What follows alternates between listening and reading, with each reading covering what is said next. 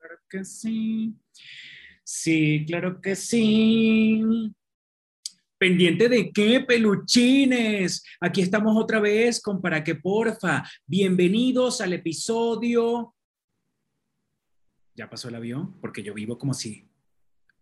Aquí pasan tantos aviones como si yo, como si yo viviera en el aeropuerto.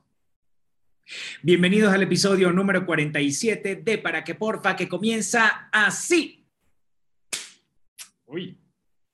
Sanita, ama lo natural. La Casa de las Galateas. Armonizamos tus espacios. Rey Beauty Art. Simplemente adictivo. Muy bien, peluchines, bienvenidos a este episodio.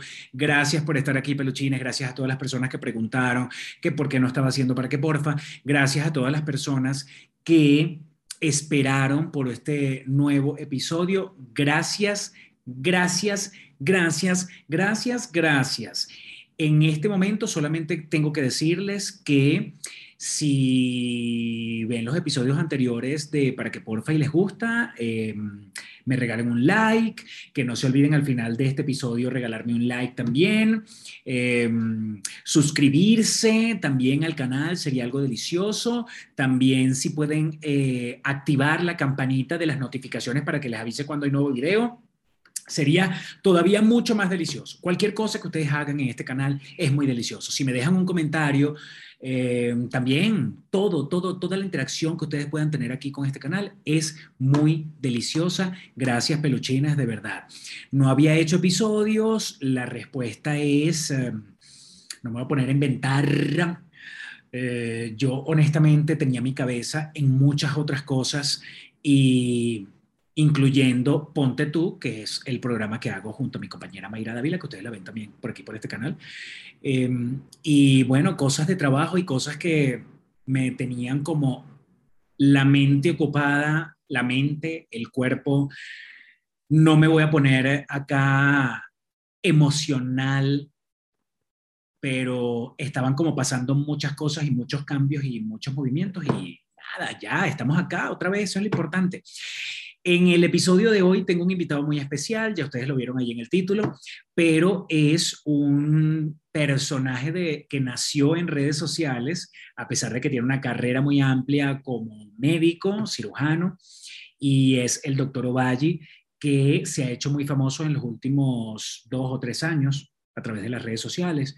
Tiene, hace entrevistas, hace sketches, eh, es TikToker también y nada, estuvimos un rato bien agradable hablando de las cosas que más le gustan, como por ejemplo las chucherías, le gusta el café, le gustan los gatos, le gustan los hombres, como como a mí. este, hablamos de su pareja, hablamos de su carrera como médico, de su mensaje, el que él da a través de las redes sociales, la pasarela de la vida, desnúdame tu alma, ¿dónde estás, Carlos? Eh, es un personaje que últimamente se ha hecho querer por las redes sociales. Espero que lo disfruten. Peluchines, aquí lo tienen, el doctor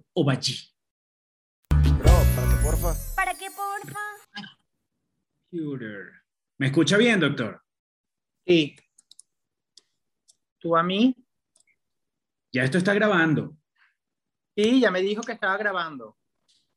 ¿Cómo está, doctor, ahora con esa melena? Mm, ¿Qué tal? Nuevo look.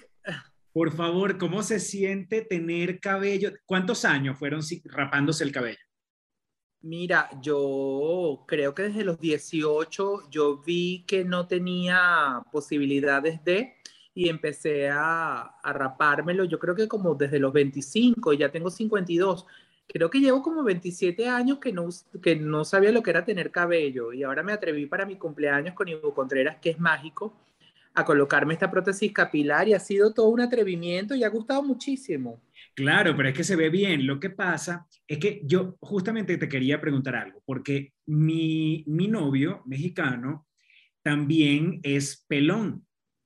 Sí. Aquí en México se les llaman pelones. Nosotros también decimos pelón. Ajá, pero aquí es como, aquí, por ejemplo, hablar de calvos y eso, así no, es el pelón. Allá ya va el pelón y qué sé yo.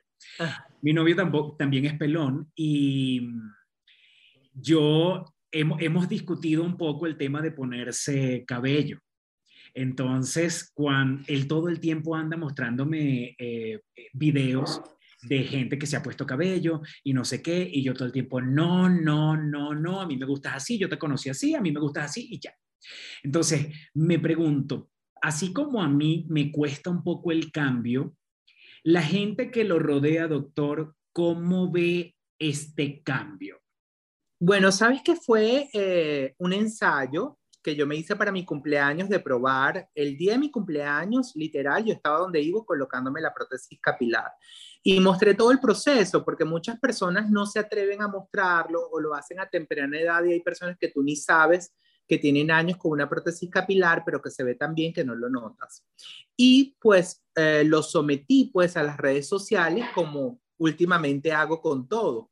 A ver, a someterme al escarnio público, a que el público decidiera, mira, y de manera increíble te puedo decir que el 95% de los seguidores lo aprobaron. Solo un 5% decía que le gustó más calvo. Y mi familia al principio sí, pues mis sobrinos, mi hermana, mi cuñado no le gustaba. Mi cuñado, no, no, no, quítate eso. Mi hermano también no le gustaba. Mis sobrinos sí les gustó, sí lo aceptaron. Y Carlos al principio se quedó así, pero ahora les cuesta verme sin la prótesis capilar. Yo creo que es una cuestión de acostumbrar la vista. Y eh, bueno, ya tengo junio, julio, ya estamos, no sé si ya, casi que termina agosto, tres meses con esto, y realmente la gente ya se acostumbra a verme con cabello. Yo creo que es algo visual y yo me acostumbré a verme con cabello. ¿Por qué te lo digo? Porque esto lleva un mantenimiento cada 15 días. Yo tengo que volver a ir a donde iba y la noche antes yo me la quito para poderme bañar divinamente sin ella, porque igual me puedo bañar con ella y te digo que cuando me veo yo, no, no, no, no, me la tengo que pegar, no puedo estar así. Porque claro, el cabello a los lados y atrás es mío, entonces cuando me la quito, porque es solo central, eh, parezco un monje franciscano, o sea, no estoy totalmente pelón, que es como acostumbro verme. Y te puedo decir que los pelones están de moda a nivel mundial y, y es una tendencia y los pelones gustan muchísimo. Los pelones son eh, sexys. Hay un mito acerca de los pelones y yo de verdad lo he comprobado y yo creo que es cierto. Que tienen más testosterona. Sí, eso está. son más viriles, son más masculinos y tienen niveles superiores de testosterona. Eso está comprobado, eso es así. Pero bueno, yo sigo siendo un pelón con cabello. Exacto. Usted tiene, doctor, todas las, las los atributos de un pelón. Pero exacto. sí, al final somos, somos los seres humanos, terminamos acostumbrándonos poco a poco a las cosas. De repente somos, eh, ¿cómo se llama? Resistentes al cambio, pero al final, cuando sucede, porque no hay de otra, este, al final nos terminamos acostumbrando, ¿no?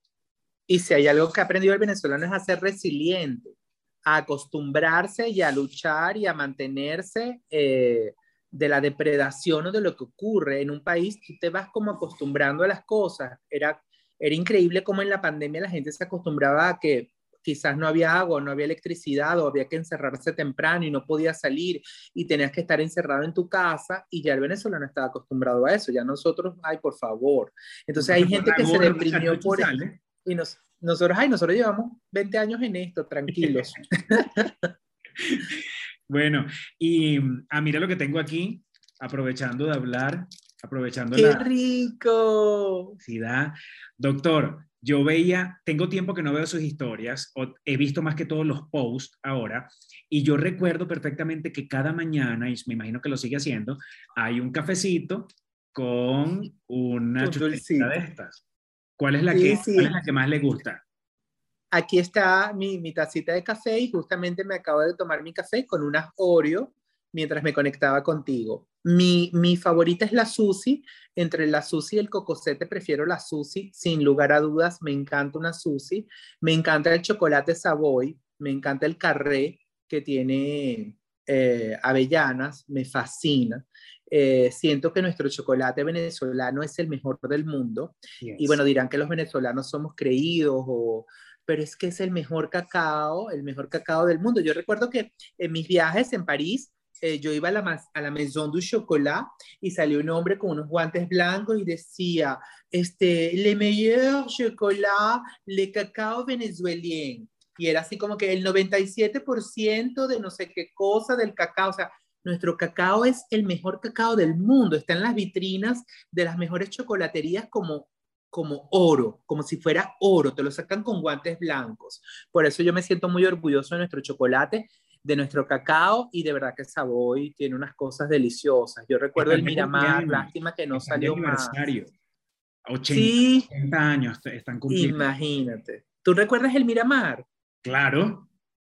Me encanta. ¿Y el bolero? ¿Te gusta el bolero? Siempre me ha gustado. Pero no el de Savoy. Mire, este, doctor, hay una cosa que sí me gusta, que he apreciado mucho y es el tema, y de hecho, el hecho de que usted esté en Venezuela todavía y quizás tenga la posibilidad de irse, pero que se haya quedado en Venezuela, eso significa mucho, eso quiere decir mucho. Eso es un mensaje que sin decirlo con palabras, es un mensaje que expresa muchísimas cosas. Este, háblame del orgullo de ser venezolano y de las cosas venezolanas, así como me hablas del chocolate. Sí, eh, bueno, tener esta vista privilegiada que tengo del Cerro del Ávila, que muchos venezolanos fuera de nuestro terruño la extrañan, es, es una bendición de Dios, porque nuestro cerro es hermosísimo, y esta vista que tenemos en Caracas, tener este clima que por lo menos ha estado un poco lluvioso, pero es una lluvia que pasa en un momentico y es un clima tan delicioso. Poder tener la playa a 25, máximo 30 minutos de la capital, también es un privilegio que pocos saben o pocos disfrutan o pocos conocen y son unas playas deliciosas de unas aguas tibias que no, no necesariamente son heladas como otros países porque tenemos la mayor cantidad de costas del mar Caribe, somos un país caribeño que, que pues colinda al norte con el mar Caribe y tenemos unas costas increíbles y hermosas tenemos la isla de Margarita y tenemos el paraíso en la tierra que se llama el archipiélago Los Roques, que es la playa más hermosa del mundo. Eh, los Roques tiene unos ki, que son como se llaman las islas, Madrisquí, Crasquí, Pedrisquí, Ojo de Agua, Cayo de Agua, que son hermosísimas con unas aguas transparentes en donde puedes caminar y caminar y caminar en una arena cristalina y el agua quizás te llega por encima de los tobillos. Entonces, de verdad que somos privilegiados en, en, riquezas naturales, en fauna y en flora por nuestra ubicación geográfica. Venezuela tiene el salto más alto del mundo, que es el Salto Ángel. Tenemos nieve en el Pico Bolívar. O sea, Venezuela es un país tan hermoso. Eh, que tendríamos que incentivar muchísimo más el turismo porque de verdad que tenemos unos parajes naturales increíbles. Yo porque le, sigo aquí... a la gente en la actualidad, al turista, que no se niegue la posibilidad de conocer Venezuela. Hay, hay muchos compatriotas venezolanos pues que, que, dicen, no, yo soy incapaz de llevar que si a mis amigos o a mi novio o a, mi gente para Venezuela. Y digo, no, porque a menos que los vayas a mandar solo. Tú mandas solo a cualquier gente en cualquier país del mundo. Claro. Seguro es que la gente viva del país haga algo, ¿no? Pero cuando van con un venezolano que uno sabe, uno se maneja, uno, uno sabe cómo es el merequetengue, uno puede cuidar a la gente. Yo, yo siempre pienso que Venezuela ahí está y que ojalá todo el mundo pudiera ir y en la actualidad, ¿no? y sin importar la situación y lo que esté pasando, Venezuela es un destino que debería visitarse continuamente. Bueno, tú que estás en México, tenemos una Alex Tienda que ha resaltado la belleza de, este país siendo mexicano y que ha sido maravilloso todo lo que, mostró de Venezuela. Yo tengo un tío en, en, París que viene acá y por supuesto guiado por mí lo llevo a los mejores restaurantes, lo llevo a la playa, lo subo al Humboldt que está maravilloso, eh, lo llevo a la isla de Margarita y él le encanta Venezuela, le encanta le encanta su gente, le encantan las empanadas, le encanta una arepa, le encantan los jugos naturales. ¿Sabes qué le encanta al europeo? Eso de que agarran una fruta aquí y la pican y te la exprimen y te la dan natural. Eso para ellos es algo así como que, ¿what? Este, esto existe, esto es de verdad, que tú puedes agarrar un mango y licuarlo y tener jugo de mango y tener jugo de parchita, que es la fruta de la pasión, que, que, que, para ellos es algo afrodisíaco, que es algo exótico. Entonces, poder tomarte un batido de melón, un batido de patilla, este, para ellos es es algo tan simple para nosotros y para ellos es fantástico. Ahora, eh, ahora cambiando un poco el tema, porque bueno, amamos Venezuela, la amamos, eso es innegable. Este, hay un tema que me llama la atención y quisiera hablarlo con usted, doctor, que es el tema de las redes sociales. Hay mucha gente que últimamente está resaltando lo negativo de las redes sociales. Solamente lo negativo, solamente como que la gente no tiene oficio, como que la gente... Pero hay pocas personas que yo creo que el suyo sería uno de esos casos que podría hablar con propiedad de todo lo positivo que le han traído las redes sociales. ¿Qué significan las redes sociales para, para usted? Bueno, ha, ha, sido una frase que a algunos les gusta y otros no, reinventarse. Este, en la pandemia yo estaba aburrido en la casa encerrado y de hecho tú eres eh, testigo y protagonista de ello porque te entrevisté en un Desnúdame tu alma live eh, en ese momento. Eh, había muchísimos lives de muchísimas personas porque, bueno, era una alternativa de conectarse con personas en todas partes del mundo y era súper divertido y de verdad que yo me reinventé y empezaron a subir los seguidores de manera increíble, la gente conectada, porque también resalté la comunidad LGBT, considero que mi programa dirigido a un 80% a profesionales que pertenecen a la comunidad, que siendo gays son excelentes, porque yo considero que, que, que así es, que los gays somos excelentes en lo que decidamos ejercer o hacer eh, y esa excelencia viene con nosotros como una parte de sobrevivencia del más apto. Es eh, una lucha en, una, en, una, en una fauna que depreda y que en donde solo sobrevive el más apto y nosotros este, siendo eh, juzgados o discriminados buscamos la excelencia para callar las bocas. Entonces, buscando esa excelencia, surge Desnúdame tu alma como, como algo de entretenimiento, como un hobby. Mira, fue eh, increíble porque los mismos periodistas me caían encima, bueno, pero este no es comunicador social, pero este es cirujano plástico que hace haciendo entrevistas. Eso no lo puedes llamar una entrevista, porque una entrevista este, la tiene que hacer un comunicador, la tiene que hacer un periodista, y luego, bueno, es una conversación. Sí, Llámenla como ustedes quieran. Yo lo mismo, porque al final, mira, llámalo como quieras, pero al final es una comunicación entre dos personas y lo estamos haciendo público, entonces Claro, yo entiendo que, que, la envidia genera mucho y hay una lucha de egos y es normal. Es normal sobre todo cuando uno busca eso, la excelencia de hacerlo bien y cuando ves tanta gente conectada y comentando lo que tú haces. Y luego eh, nace ¿Dónde estás, Carlos? Que nació de manera natural y espontánea extrañando a Carlos, estando yo en Miami en diciembre de este año. El viaje se prolonga unos meses más por vacunar a mis padres allá, porque me decían mis hermanos aquí en Caracas, no te vengas sin vacunarlos. Entonces el viaje que era para regresarme en enero, terminé regresándome los primeros días de marzo, para poderlas hacer las dos dosis con el, el debido mes entre una y la otra. Total que me tiro en el jacuzzi de mi hermano y digo, ¿dónde estás, Carlos? Extrañando a Carlos. Y ahí fue la viralidad absoluta que jamás este, fue algo planificado, ni fue una idea de marketing, ni fue, y es lo hermoso que yo debo resaltar de las redes sociales, porque yo no creí que a mis 52 yo podía ser TikToker. Yo jamás imaginé, o sea, yo siempre que la red TikTok, o sentía que la red TikTok era para jóvenes, para adolescentes, para chamos de, de 10, de 12, de 15, máximo 20, cuando mucho 25. Entonces, que un viejo como yo de 52 haga reír a los chamos buscando a Carlos y que esos niños me busquen y me imiten y, coloquen mi tono de voz y me pidan videos de dónde estás cualquier persona y que muchos Carlos se identificaran con eso y que un video en una Tacoma o en un Lamborghini llegara a 5 millones y medio de reproducciones, fue así como que, ¿qué está pasando aquí? O sea, entendí la viralidad no de, de un virus como el COVID, sino la viralidad de un fenómeno, de un meme que hace reír en pandemia. Entonces, lo mágico de las redes sociales es que puedes llegar a tantas personas y que descubrí que yo puedo ser un poco humorista y hacer reír y que la risoterapia también es un tratamiento médico y como médico hacer reír también sigo ejerciendo mi profesión porque hago reír a las personas en, tiempos difíciles, en tiempos no de cólera, pero sí de COVID,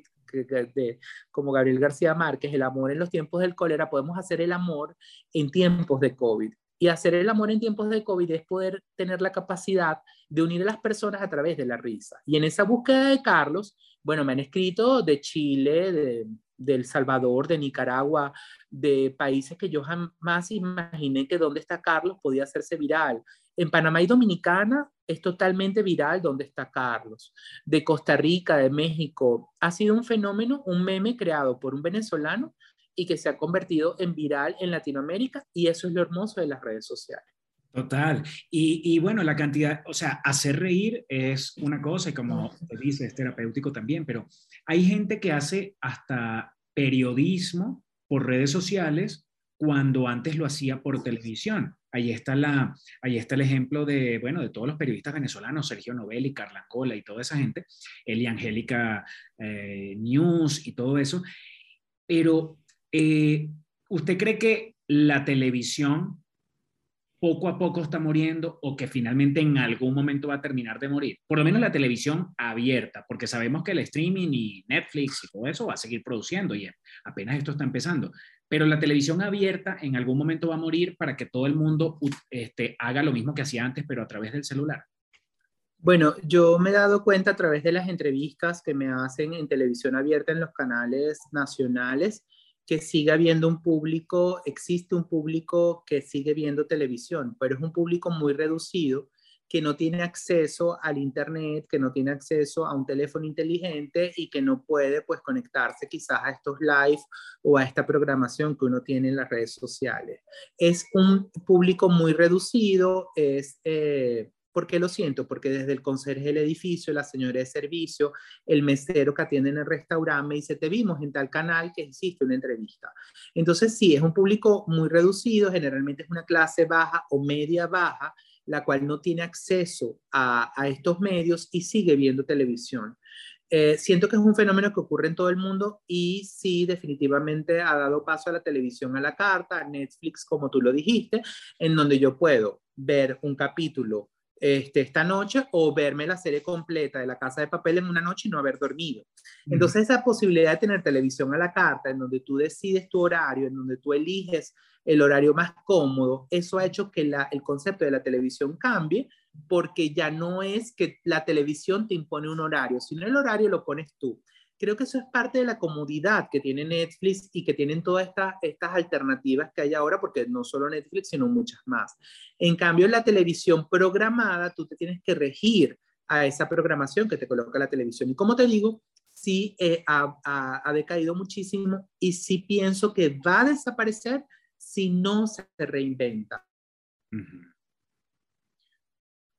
las redes sociales teniendo su espacio en la televisión, pero también su espacio en las redes sociales para dar a conocer lo que hacen, pues también este, sí considero que hay que reinventarse. De cierto modo hay que reinventarse. Yo crearía algo como esto que estamos haciendo o posiblemente como un live que lo hay este, en Instagram, hacer un live en la televisión y poder leer los comentarios en vivo y directo de las personas que están conectadas y que van este, chismeando acerca de cualquier evento que va ocurriendo, porque eso es lo divertido de los live en las redes sociales.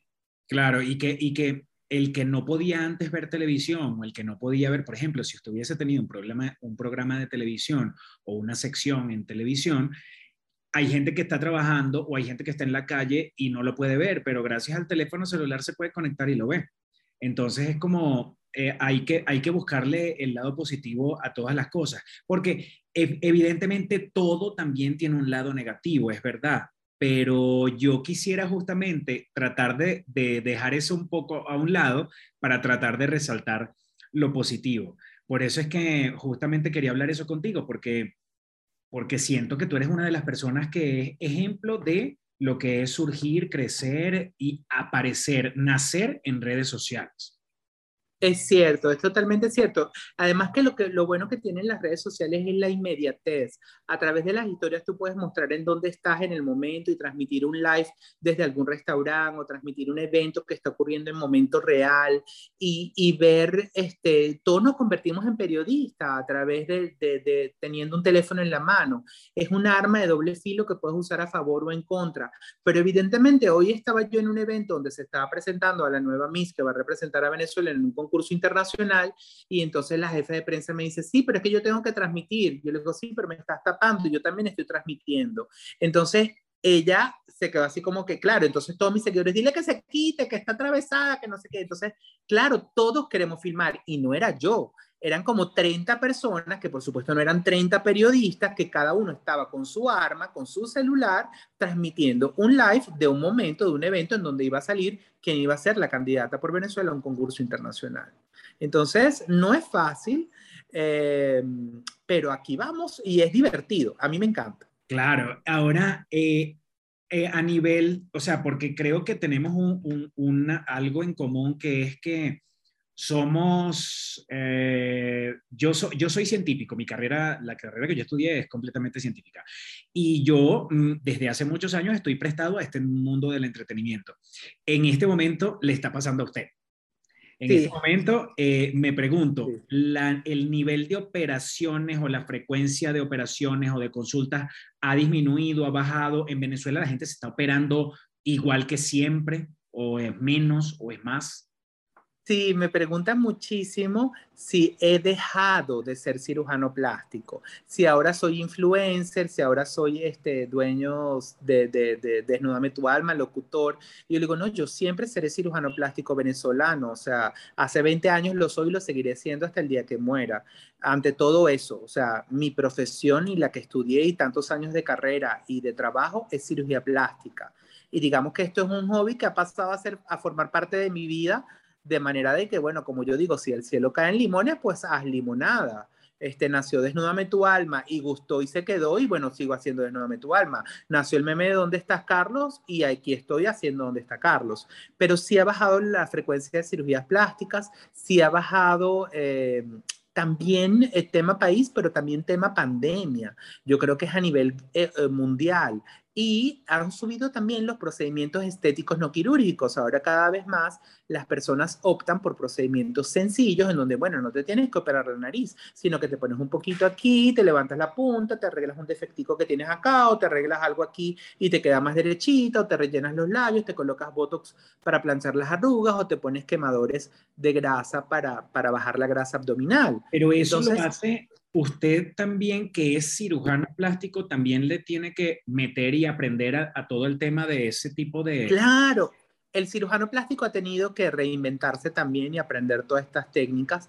Y de hecho aquí el ácido hialurónico estuvo vetado un tiempo porque también es un biopolímero y ahora que aceptaron que el ácido hialurónico no es dañino porque tenemos ácido hialurónico en nuestro cuerpo y no estamos invadiendo el cuerpo con, con algo extraño que pudiera ser una pelota, pudiera inflamarse o pudiera migrar, entonces el ministerio acá aceptó que el ácido hialurónico lo coloca el cirujano plástico.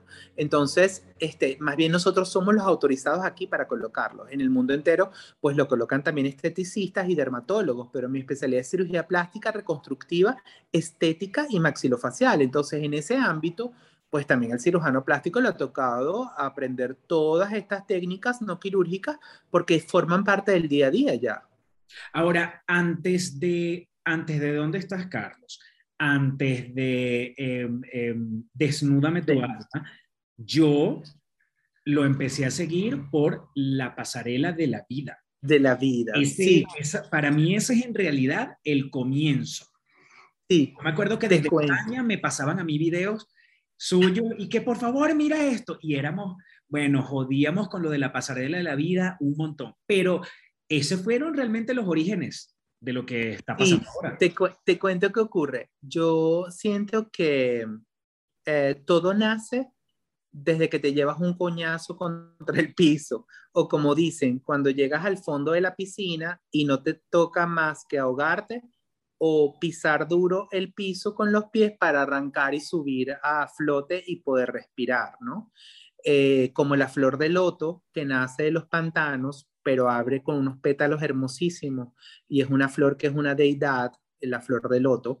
Entonces, igualmente a mí me tocó renacer porque en el año 2014 mi mamá vuelve a enfermar de cáncer de mama y era muy fuerte, le quitan los senos, quimioterapia, radioterapia, y em, el cáncer va a las meninges, tiene una carcinomatosis meninge, le colocan una válvula en la cabeza y empieza la quimioterapia intratecal y nos dieron un pronóstico de tres meses. Yo me la llevo a Estados Unidos y allí yo me deprimo, pero muchísimo. O sea, aparte que dejo mi profesión, dejo mi trabajo, dejo lo que soy, dejo mi casa, dejo a Carlos, eh, me voy y me encierro con ella y me deprimo con ella. Yo le colocaba los tratamientos y ahí empieza el proceso de renacimiento, de decidir qué quiero hacer con mi vida y de conceptualizar la belleza desde otro punto de vista, en donde yo veo a mi mamá, que es mi musa, que es mi amor, que es la persona que más amo en mi vida, sin senos, y entiendo que sin senos sí hay paraíso. Entiendo que la belleza no puede ser conceptualizada a partir de unos senos y unos glúteos, y que mi mamá seguía siendo bella, y que yo como cirujano plástico no debía solo promover el que te vieras bella con unas tetotas, sino el que te vieras bella desde tu interior. Y de ahí nace el convertirme en asesor de imagen, este, carrera que hago en los Estados Unidos estando con ella, y eh, nace el ser Beautiful Hunter y nace la conferencia Vestir para Triunfar. La conferencia Vestir para Triunfar la doy en Miami, luego la doy en Caracas en el 2017 en donde comienza, donde por primera vez sale en una lámina la frase desnúdame tu alma. En vestir para triunfar, yo digo que no solamente es vestirte, sino también vestir la cabeza con inteligencia, con conceptos, con cultura, con sabiduría y saber cómo caminar, cómo sentarte, cómo comportarte, tener modales, eh, conquistar el espacio a donde llegas, que todo el mundo voltee a mirarte y que eso no solo lo hace la cirugía plástica. Entonces, de allí nace la pasarela de la vida, porque yo digo que en la pasarela de la vida debes lucir deslumbrante, provocativa, divina, pero también segura y decidida. Entonces, tener esa seguridad y esa decisión de saberte bella, deslumbrante y provocativa es algo que tiene que venir de ti. Entonces, debes lucir deslumbrante, provocativa, divina, segura y decidida. Debes saber resaltar tus atributos físicos, tu belleza. Pero entonces, ¿qué digo allí? Tu belleza que viene del alma. Exacto. Del alma. Entonces, ahí es donde yo te, te llevo a, a introspección, a entender que todo eso que tú tienes tiene que venir de adentro y que lo exteriorizas con inteligencia y picardía tienes que ser inteligente, pero también tienes que ser pícara, porque tampoco puedes ser una nerd toda fofa sentada en un que no, que no llames la atención, sino que también tienes que tener esa picardía que tienen muchísimo las latinas y que particularmente las venezolanas la tienen muchísimo, que no puedes ser, que no necesariamente eres súper bella, pero tienes esa picardía que hace que todo el mundo voltee porque tú llamas la atención. Entonces, es un concepto que envuelve todo y que nace precisamente de llevarte el coñazo de entender que la belleza no es solamente quirúrgica. Y, eso debe ser un choque para muchas personas porque cualquiera que escucha el tema de la pasarela de la vida debe ser eh, segura, divina, todo eso.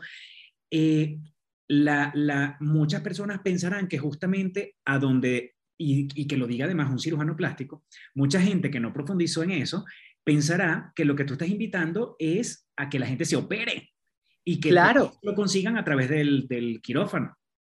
Claro, claro, porque yo digo para todo eso y mucho más, estoy yo aquí, soy Gabriel Vallis, cirujano plástico venezolano, a sus órdenes, y ojo, se convirtió en un challenge que repitieron en todas partes del mundo. En el Zócalo, en el Zócalo de México, un chico que se viste de mujer que es deslumbrante, ahora no sé el nombre, con una falda larga y unos tacones, desfiló la pasarela en el Zócalo que te mueres. Es una vaina arrechísima.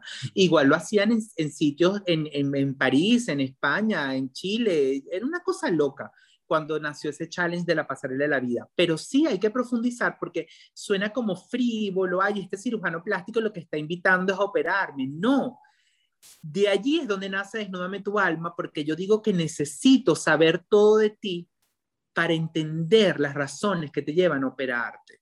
Porque yo muchas veces digo que las razones probablemente no vienen de ti, sino de una sociedad que te juzga, te evalúa y te critica, y que tú por querer pertenecer a esa sociedad o por ser aceptada, querida, por conseguir un trabajo, por conseguir pareja o porque te divorciaste y ahora te vas a vengar de él y te vas a poner buena nota, hay una cantidad de razones psicológicas que llevan a que tú vengas a mi consulta. Entonces, desnúdame tu alma para yo saber las razones que te llevan a operarte. Y eso podría definir eh, cuando, cuando usted se sienta con un paciente y, bueno, finalmente el paciente desnuda su alma, em, eso podría llegar a definir si, e, si se opera o no, o hasta dónde se opera o no. Sí, por supuesto, porque a veces yo le digo, no, no me parece. No me parece que te operes. O algunas veces quiere ciertas cosas que yo no le puedo ofrecer y yo tengo que ser sincero. O, o porque sus requerimientos son muy altos, sus expectativas son muy altas versus la realidad. Entonces, mira, ya va, este, no puedes pretender tener esto así. Lamentablemente ocurre que cuando yo digo que no, generalmente esos pacientes con cierto grado de, bueno, mm, de enfermedad quizás, van a buscar al que lo, las o los complazca en su petición. Entonces, la, eh, conseguirán un no conmigo, pero conseguirán quien le dé el sí. Sí, hay, eh, hay, una cantidad de programas donde uno, eh, sobre todo los, creo que es en E! Entertainment Television, no sé cuál es el nombre de los doctores, pero ellos reciben casos de gente que ya viene operada de otros lados. Botchet, ese par de Paul Nassif y el otro eh, que hacen Botchet, que es un programa así, creo que es de ahí, que es maravilloso, que reciben casos complicados de, de, otros, de otras cirugías que vienen ya complicados con problemas. Ese programa es maravilloso y te muestra pues el lado fuerte de, de la cirugía y de gente que se somete a muchísimas cirugías por querer seguir un patrón o por querer parecerse a alguien. El Ken que quiere ser un Ken humano, o sea, no sé, tiene 30, 40 cirugías y eso es patológico. Claro, hay, hay una, de hecho, con el tema de las redes sociales, yo hice un programa especial en, en otro programa que yo hago para YouTube que se llama Para que Porfa, que es este mismo. Eh, y hablaba de lo que se llama disforia de Snapchat. Ya usted sabe lo que es la disforia de Snapchat. Sí, sí, yo siento que, que a veces yo me quedo impresionado de personas que yo veo en las redes y que cuando las veo en, la, en, realidad en persona yo digo, ya va, pero Dios mío, hacía falta tanto filtro y que de verdad que un filtro transforma a la persona de una manera que, que ya las personas parece que quisieran vivir con un filtro en la calle y eso no lo puedes hacer. Pero es que justamente Entonces, lo que está pasando, doctor, es que leí varias entrevistas donde había médicos que decían que lo que les estaba pasando últimamente con los pacientes era que los pacientes, en vez de buscarle una referencia de la foto de fulanita, de Tom Cruise o de, no sé, Nicole Kidman, quieren, que quiero parecerme a ella, no, la gente va con su propia imagen, con un filtro, y le piden al doctor que por favor los deje como ellos mismos, pero con filtro con filtro, tal cual. Eh, no sé, esos filtros están haciéndonos daño realmente. Esa es la parte dañina. Yo, mira, ni, ni, maquillaje, de verdad. La gente me dice, bueno, pero ¿por qué no te maquillas? Yo digo, bueno, cuando voy a la televisión me maquillan un polvito y eso, pero así como me ves tú aquí, así soy yo en la vida real.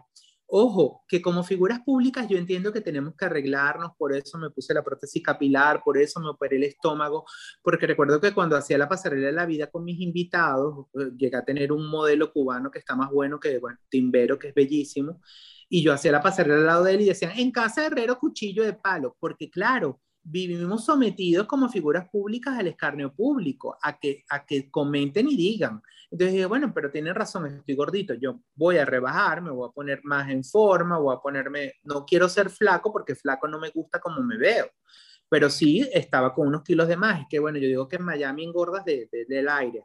Aunque Karina cuando la entrevisté me dijo, no, mijo, tú engordas porque comes, no vengas tú a decir que engordas por el aire. Y yo, Karina, pero es que acá hasta el agua engorda. No, no, no, no, vengas tú. Y yo, bueno, está bien, Karina, ok, perdón. Entonces, pero sí estaba muy gordo en Miami, entonces eh, en la pasarela de la vida, pero, pero ya va en casa herrero, cuchillo de palo, o sea, si tú dices la pasarela y estás gordo, y es verdad.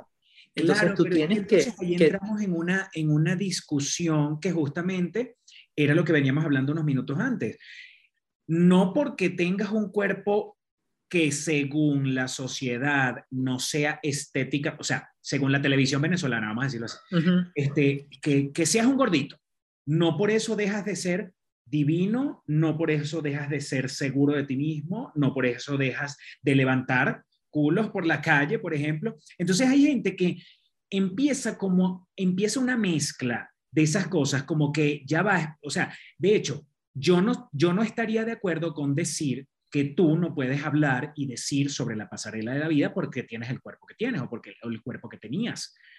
O sea, más bien ese es el momento de, de yo decir, de Abba, ¿de qué me estás hablando? O sea, yo tengo que ser flaco para poder hablar de, de que me siento seguro de sí mismo. Eh, es obligatorio tú que yo tenga que estar flaco o que parezca un modelo de pasarela de eso de revista para poder sentirme bien conmigo mismo. Sí, realmente yo me operé por, porque te estaba sufriendo de reflujo gastroesofágico y no podía dormir bien por la acidez en las madrugadas y fue más bien algo de, si eso me ayudó a rebajar, pues maravilloso. Es una decisión por mejorar mi salud. Entonces, si eso vino aunado a, a rebajar, pues maravilloso. Tampoco es que me quite el poco de kilos, sigo siendo gordito, pero no tan gordo como te digo como estaba en Miami. Pero fue una decisión de salud y, y, la acepto y la quiero. Pero no me voy a convertir en el chamo que estaba desfilando al lado mío, que el tipo vive metido en el gimnasio y que tiene un cuerpo que también por genética, evidentemente, pues le ayuda muchísimo a tener ese cuerpo. Ojo, que es cierto lo que tú dices. Yo siempre digo, la belleza está en el ojo de quien la mira. O sea, ah, yo levanto culos gordito igual, calvo, con pelo, sin pelo. O sea, hay para todos los gustos, gracias a Dios, porque si no sería muy aburrido que todos nos gustara la misma persona. y, y yo digo que eso, que la belleza está en el ojo de quien la mira, pero también está en el alma de quien la siente y la vive. O sea, tú tienes que sentir y vivir tu belleza. Desde el momento que tú te sientes seguro de ti mismo, eh, y te quieres y te amas tal cual eres, en ese momento la gente se va a enamorar de ti porque tú vas a transmitir esa seguridad. Claro.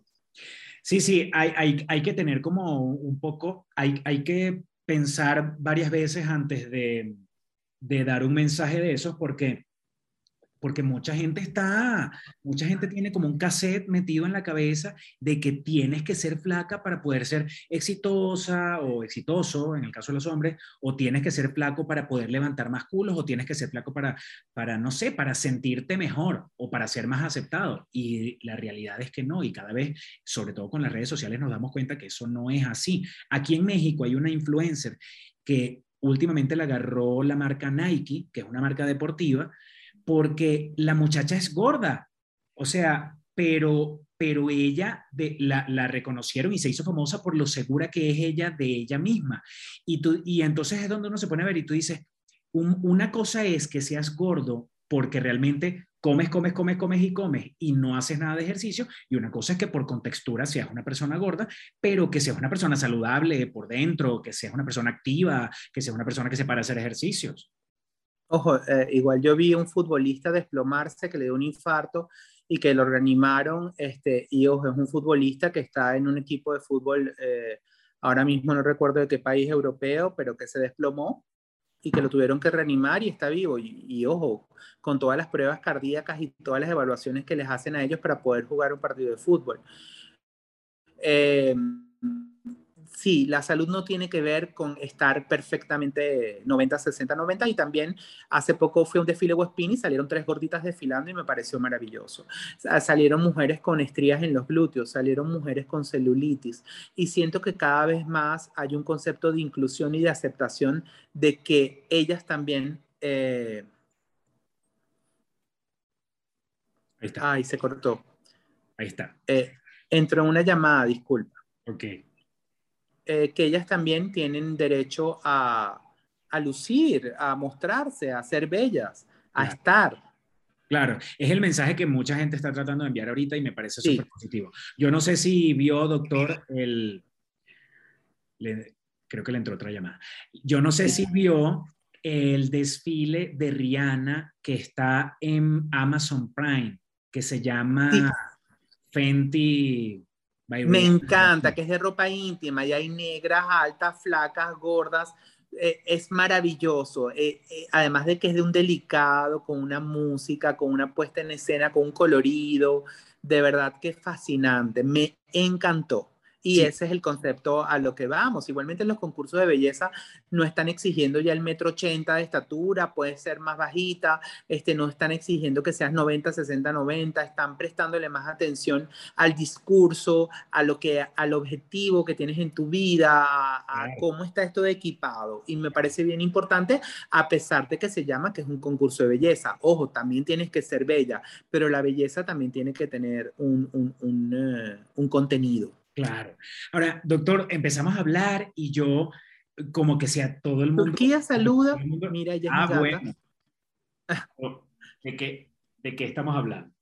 Ah, Turquía Beca, que hay una hermanita. ¿Es macho o hembra? Hembra. Ella también. Turquía, ven, saluda, bebé. Se llama Ay, Maya. qué bello. Ay, tú también eres papá gatuno. Y perruno. La otra está durmiendo allá, pero esta aprovecha, como la otra sabe que no se puede meter acá en el medio, esta aprovecha y se me sienta en las piernas cada vez que yo estoy así. qué cool, qué bella. Mire, este, doctor, hablando de los gatos, ¿qué, qué onda con los gatos? ¿Cómo- Ese amor por los gatos. No, no me imaginé que yo podía tener un gato en esta casa porque esta casa es toda blanca, minimalista. Yo no me había atrevido a tener animales en la casa. Carlos trajo un perrito y duró día y medio porque se empezó a cagar por todos lados y yo me puse histérico. Le dije, no, no puedo. Y em, yo siento que los gatos no, tú no los eliges, sino ellos te eligen a ti. Y sin lugar a dudas, Katrina, que es la mamá de Turquía, la que se acaba de asomar, llegó a mí porque yo la necesitaba.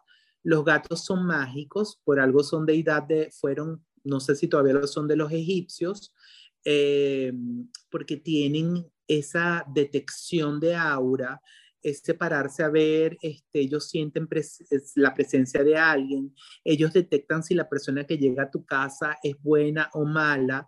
Yo ya sé por ellas este, cuidarme de las personas que pisan este hogar. Ellas limpian la casa, ellas limpian las auras, ellas están conmigo cuando me siento mal, ellas saben que me siento mal y están encima mío sanándome.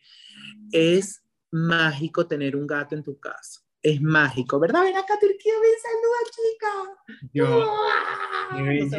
No. Yo tampoco pensé que en algún momento podía ser papá gatuno. Este, Es increíble. A esta, a esta no la adopté yo, la adoptó mi novio y, y bueno, pero como yo paso todo el día aquí en la casa trabajando, este, la, la- prácticamente la cuido yo. Entonces ahora su- el corazón de esta se dividió y el otro papá se pone celoso cuando llega, cuando llegamos y la gata se viene conmigo y cuando no le para bola a él. Son increíbles, son increíbles, son mágicas, son hermosas. Salud. Doctor, otra, ajá, que le había dicho que este, empezamos a hablar como que si todo el mundo ya lo conociera y efectivamente yo voy a hacer una introducción donde diga un poco sobre usted, pero yo quisiera profundizar un poquito más, como por ejemplo, en qué ciudad nació, dónde estudió y todo eso. Claro. Claro, yo nací aquí en Caracas, pero yo siempre digo que viví en Caracas el día que nací y ahí mismo me bajaron a La Guaira. O sea, realmente mis padres, mi papá desde que vino de Siria eh, a- se quedó en La Guaira, bajó a Siria a casarse con mi mamá y se vino y siguieron viviendo en, en La Guaira. Subieron porque su ginecólogo estaba aquí en Caracas y, y- y ella dio a luz aquí en Caracas. O sea, ella subió a dar a luz y al día siguiente bajó a La Guaira los primeros 30 años de mi vida, del 69 al 99, porque nací en el 69, que es el mejor número que hay en el mundo, y el que diga lo contrario está muy equivocado. Entonces, pienso que soy una buena cosecha, además de que ese número me encanta. Los primeros 30 años de mi vida, del 69 al 99, los viví en mi querido estado Vargas, un estado que llevo en el corazón y que amo y que está a 30 minutos de acá que ahora le cambiaron el nombre y se llama Estado de la Guaira como parte de todas las cosas que le cambian los nombres aquí, pero claro, salí de un modo intempestivo a través del deslave de algo que ocurrió, un fenómeno natural que ocurrió en el estado y que, bueno, este, se llevó gente, se llevó casas, se llevó muchísimas personas. Yo lo viví y sobreviví a él. Y desde el 99 hasta ahora, que son los siguientes, digamos, 22 años, de los 30 a los 52, vivo en Caracas. ¿Y, y en qué universidad se hizo médico? cirujano? Todo en la Universidad Central de Venezuela, la carrera de medicina fue en la escuela Luis Racetti. Yo estudié el colegio en el San Vicente de Paul, de Padres Paules, creyente de Dios, de la Virgen de la Medalla Milagrosa, porque es algo que nos enseñan a través de, de los Padres Paules, eh, la devoción a la medalla de la Virgen Milagrosa y toda la historia que encierra ella, que es hermosísima. Y luego todo en la Universidad Central de Venezuela, en la Escuela de Luis Racetti, hice la carrera de medicina, me gradué de médico cirujano, que subir al aula magna es algo increíble. Luego hice el posgrado de cirugía general también de la, de la Universidad Central de Venezuela, son posgrado universitario en el Miguel Pérez Carreño, que es un hospital que en ese momento era de guerra, era un hospital donde recibíamos malandros todos tiroteados todas las noches, en donde se trabaja muy fuerte, eso fue del 95 al 98, y del 98 al 2001 hice el posgrado de cirugía plástica y reconstructiva en el Hospital Carlos J. Bello, que es el hospital de la Cruz Roja Venezolana, que queda en la Andrés Bello, en la avenida Andrés Bello, en el centro de Caracas, en la Candelaria. Eh, también de la Universidad Central de Venezuela, es un posgrado universitario, o sea, tres veces. Casi que coincidimos en la universidad, yo entré en el 95 en la Central. Ah, mira, qué bien, qué cool. no, la universidad fue del 87 al 94, la carrera de medicina. En el 95 fue el posgrado de cirugía, ya yo estaba en el Pérez Carreño. Mire, y el Carlos, Carlos es ese que pasa por allá atrás como con una, una playera azul por ahí. Carlos, Carlos es el que siempre pasa por aquí, por ahí anda. Este, Carlos es mi pareja desde hace 10 años. Ajá, Yo digo que lo agarré, lo agarré de, de 20, en pocos días cumple 30 y han sido 10 años con altibajos, pero son 10 años, eh, porque ese tiempo que yo viví en Miami, como te dije que me deprimí, me reinventé y nació todo esto, historia que pocos saben, creo que, que, casi que es una exclusiva para ti, Pastor, porque la gente no se imagina, eh, la gente solo ve la historia del éxito a partir del éxito, sin saber qué viene detrás del éxito o qué hay, este, qué es lo que llevó a, a que surgiera todo esto. Y, y casi siempre veo que son historias en donde hay un sufrimiento que te hace renacer y reinventarte de otra manera. Entonces, qué bonito que me hayas permitido contarlo en tu programa. Y Carlos, pues se fue a Madrid a jugar fútbol a Madrid en ese tiempo, nos separamos ese tiempo, pero el amor continúa. ¿Ah? Es futbolista. papá, qué envidia. todavía juega fútbol, yo por eso digo que son nalgas de acero y muslos de titanio, porque los futbolistas tienen los glúteos y los muslos, no sé, como una roca de mármol. Eh. Eh, es increíble por lo mucho que entrenan. Eh, y, y, bueno, digamos que él se ve súper hétero, él se ve, él es el propio niño peleón, este, conmigo se ha calmado un poco más, pero tú lo ves y no, o sea, el afeminado, el amanerado, el delicado soy yo. Okay. Y mi Jin Yang mi yin yang es Carlos porque él es el más, este, él es más introvertido, yo soy extrovertido, él es como el macho, el, el macho alfa, el rudo, el más serio, y yo soy más niña. y, y, ajá, entonces, ¿a Carlos dónde lo agarras? Lo agarro en las redes sociales, aunque no, la gente no, no lo pueda creer, hay páginas eh, de buscadores de pareja que ahora están mucho más de moda, pero hace 10 años no había tantas, en ese momento no estaba ni Tinder ni Grindr, creo que era Gay Romeo.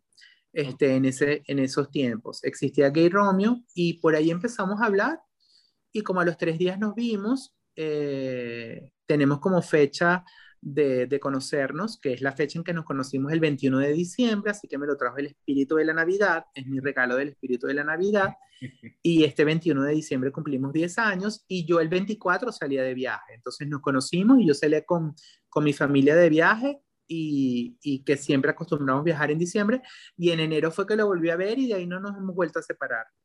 Toda, todos estos 10 años han estado juntos juntos a pesar de la distancia, porque igual como te digo, yo viví un tiempo en, Miami, él en Madrid, pero él no se acostaba a dormir en Madrid hasta no verme a mí acostado en la cama. Entonces eran las 10 de la noche y para él eran las 4 de la mañana y a esa hora él se acostaba a dormir. ¿Y cuándo regresa y por qué regresas? Eh, ¿Decidió dejar la carrera de futbolista? Él también se deprimió, él sintió que me necesitaba, sintió que, se, o sea, sintió que no estaba progresando, que no iba a poder seguir si yo no estaba con él. ¡Wow! Bueno, o sea, no sé, eh, habrá mucha gente que diría, ah, qué lindo, otras dirán, qué triste, ¿no? Pero... Oh, que sí, que es un absurdo, pero bueno. Es bonito que te exprese que sin ti no se siente completo, pues, no sé. Sí, es muy lindo, de verdad que es hermoso.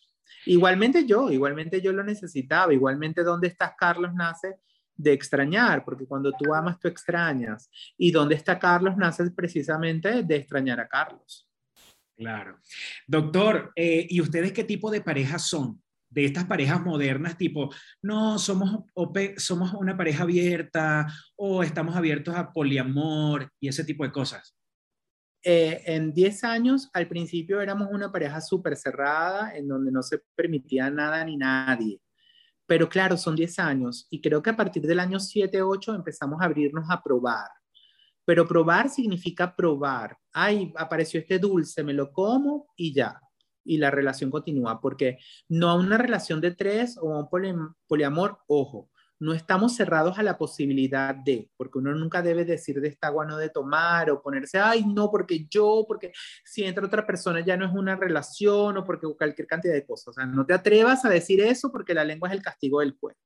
Entonces, eh, estamos abiertos a la posibilidad, pero digamos que no ha llegado a la persona porque yo considero que no es fácil, porque en las veces que nos hemos comido ese dulcito, que ojo que no es fácil, porque evidentemente no nos parecemos y nuestros gustos son totalmente opuestos. O sea, a mí me gustan como Carlos, jóvenes futbolistas con buen cuerpo, y a él le gustan este, niñas gorditas, blanquitas. Este, entonces, coño, no, es fácil. No es fácil conseguir a alguien que nos guste a los dos. Para que nos guste a los dos, uno de los dos tiene que complacer.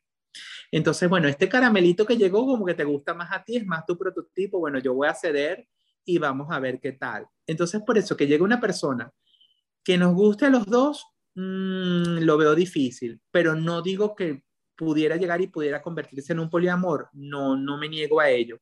Pero como te digo es eso, la cuestión de los gustos o el sexapilo, lo que nos atrae, es totalmente opuesto. Bueno, doctor, qué chévere saber eso. Ojalá reciban algunos mensajes de gente que piense que funciona para, para como un caramelito para esa pareja.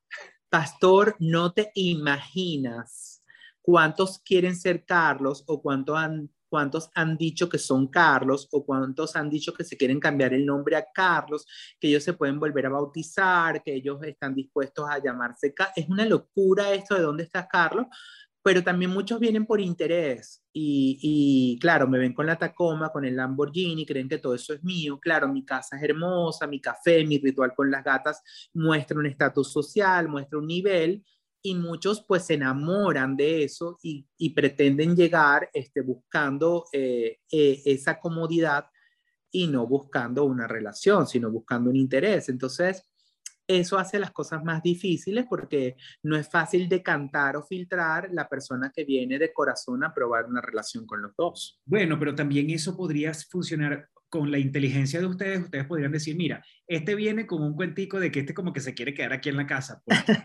este, este se va apenas termine, le pagamos un Uber y que se vaya.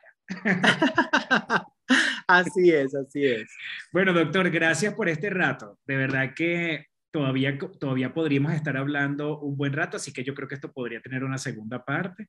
Eh, mientras tanto, entonces, despídase de quien sea que esté viendo este episodio de Para que porfa. Para que porfa no dejen de verlo, no dejen de comentar, no dejen de seguir a Pastor Oviedo. Sigan a Pastor que tiene entrevistas maravillosas. Pastor, tú me encantas, me fascinas, me encanta tu, venezolanismo, lo, bien que lo haces, eres encantador. Eh, recuerdo que la entrevista que yo te hice también gustó muchísimo porque eres atrevido y desinhibido como yo y creo que es importante eso, no tener pelos en la lengua y atreverse a contar las cosas como son sin importar el que dirán y ese es mi mensaje, atrévanse a ser atrévanse a estar. Yo creo que lo importante es saber ser y saber estar. Desde el momento que tú defines saber el sitio donde estás, pararte y decir, aquí estoy yo, desde ese momento el mundo se rendirá a tus pies. Como Pastor Oviedo y como estoy yo aquí, atrévanse a amarse como Dios los trajo, con, quiéranse mucho y de ahí el mundo se rendirá ante ustedes. Y esto está quedando grabado. Gracias, doctor. Un abrazo y nos vemos pronto por allá, por Caracas. Espero desnudar mi alma ahí en este apartamento con esas gatas preciosas. Bienvenido, eres bienvenido. Adiós, bye. Gracias. Bro, ¿para qué porfa? ¿Para qué porfa? Peluchines, bueno, estar, eh, eh, el final de la entrevista fue así como que ¡juá! Este, gracias por estar aquí, peluchines. Gracias por regalarme un like. Si les apetece, gracias por suscribirse. Sería delicioso que se suscribieran. Gracias por esperar un nuevo episodio. Espero que les haya gustado. Nos vemos en el siguiente episodio. Gracias, gracias, gracias, gracias. Bye. Sanita, ama lo natural. La Casa de las Galateas. Armonizamos tus espacios. Rey Beauty Art. Simplemente adictivo.